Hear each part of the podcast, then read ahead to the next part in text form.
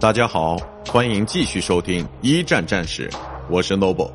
今天我和大家分享的是水上飞机母舰和航空母舰。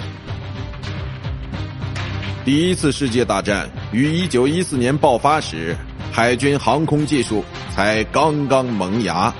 几年之后，英国用无数次试验换来了可以携载飞行器的战舰，并让之驰骋于海上疆场。为了让飞机从战舰上起飞的梦想，英国皇家海军航空部队在第一次世界大战中付出了很大的努力。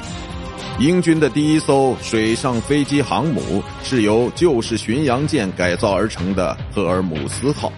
该船于一九一四年十月被鱼雷击沉，而第一艘真正意义上的航空母舰“皇家方舟号”是由一艘运煤船改造而成的，从一九一四年十二月开始服役于英国皇家海军。由于渡轮的速度较快，可以配合作战舰队中常规战船的作战步伐，